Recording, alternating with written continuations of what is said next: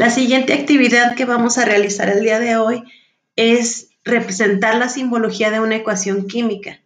Entonces, las instrucciones para poder llevarla a cabo es de que yo les voy a dictar una reacción química eh, leída y ustedes la van a representar por medio de una ecuación con la simbología correcta. Ejercicio 1.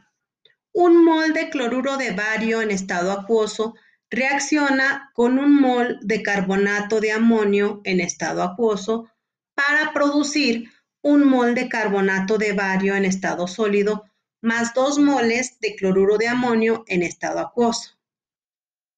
Ejercicio 2.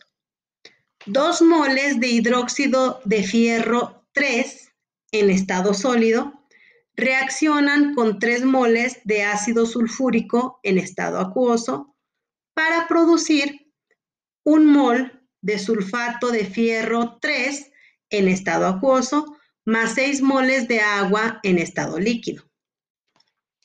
Ejercicio 3. 2 moles de sodio en estado sólido reaccionan con 2 moles de agua en estado líquido para producir 2 moles de hidróxido de sodio en estado acuoso más hidrógeno en estado molecular o en estado gaseoso.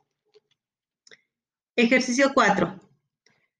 Un mol de etanol en estado líquido reacciona con 7 medios moles de oxígeno molecular en estado gaseoso mediante calentamiento para producir 2 moles de dióxido de carbono en estado gaseoso, más tres moléculas de agua en estado líquido. Ejercicio 5.